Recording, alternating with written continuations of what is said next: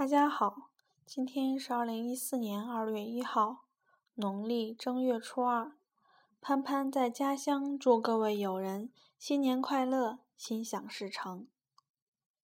昨天是大年初一，我照例收到了老爸老妈两份红包。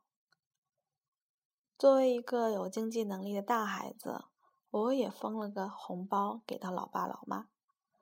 老妈收了我的红包后，一溜烟跑她屋里去了，一会儿又数了叠钱出来，对我说：“我换了些旧的给你，你那些新的我收下了，你那红包就算是我收下了。”我苦笑道：“妈，你真是个有意思的妈呀！”今天我要分享的这篇文章就是关于回家。关于妈妈回家的滋味，，to all。这虽是八年前的旧事，那年刚过完四十岁的生日，突然就生出一种莫名的思乡之情。这种感情很强烈，近乎一种烧燎。若不回故乡住上一段日子，心里难以平静下来，就回了一趟老家，做短期的小住。到了母亲的老宅院，推开那一道柴门，母亲应了一声，显出意外的喜悦，眼圈潮潮的红起来。进了母亲身边，觉得母亲很矮小，依旧是粗布衣裤，与那道柴门是一个色调。多少年了，故乡仍是那种逼人的质朴，在我心里很温暖，便觉得自己差不多就是投奔着质朴而来。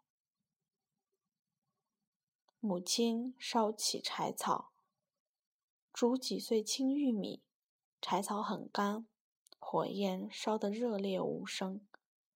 住几天呀？母亲问。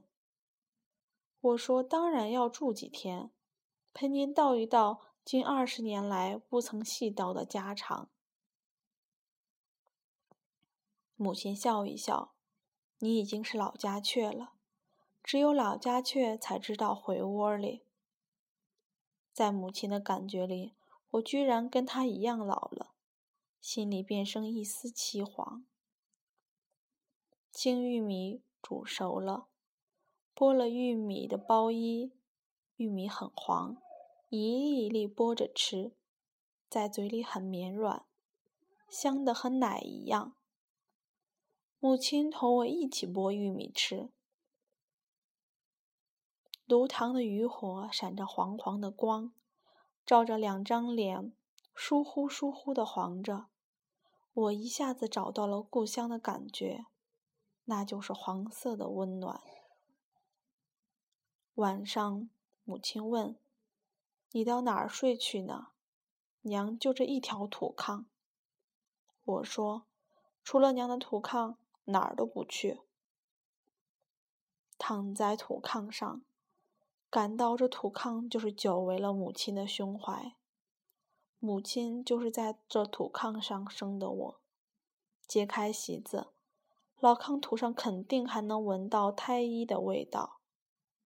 如今，母亲的儿子大了，母亲自己已经老了，却依然睡着这条土炕。土炕是岁月不变的情节吗？这一夜，母亲睡不着，他的儿子也睡不着。母亲想对儿子说些什么，儿子也想对母亲说些什么。却都不知道从何说起，只能清晰的听到对方的呼吸。其实，岁月已使母子很隔膜了，但却爱着，像呼吸，虽然有时候感觉不到，却须臾不曾停止。天亮了，我却酣然的睡沉了。睡醒来。小饭桌早已放在身边，酒给你温好了，喝几盅吧。母亲安然道：“饭桌中间果然就是那把几代人用过的黄泥酒壶。说温酒，其实就是把罐中的老酒舀到壶里去。母亲给祖父舀酒，给父亲舀酒，如今又给他的儿子舀酒。那么，在他眼里，儿子是条有分量的汉子了。”就喝母亲温的酒。在老家的日子，我彻底把自己放松了，每日起得很迟，睡到日照中干。母亲从不叫醒我，开心的放任他的儿子。快把娘的儿子宠坏了，我跟母亲开玩笑。还能宠几天呢？世道上除了娘宠儿子。还有谁宠呢？听了娘的话，心中竟生出莫名的一丝酸楚。媳妇儿好，爱情的后面是温柔的束缚；儿子好，伦常会把一副叫责任的担子不由分说的让他担下去。朋友好，有意时时提醒你要保持一种无奈的却是必须的心灵对等。这一切都美丽而忧伤，美得让人感到有些累。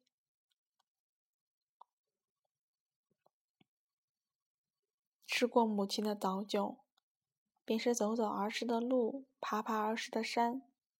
路依旧，山依旧，感觉却大变化了。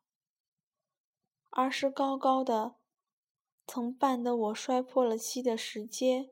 已显得很矮很矮，而是深深的看一眼都晕眩的水井，也显得很浅很浅。山路曲折悠长，却走来走去又回到原处。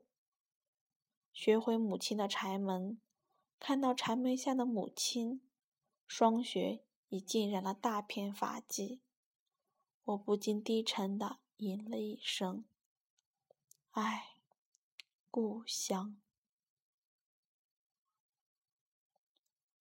晚上盘腿坐在母亲的土炕上，在小饭桌上摊了几页纸，想随便写些什么，落笔下去，却写出了这么几行字：故乡就像母亲的手掌，虽温暖，却很小很窄，它遮不了风雨。挡不住光阴，给你的只是一些缠绵的回忆，一点小抚慰。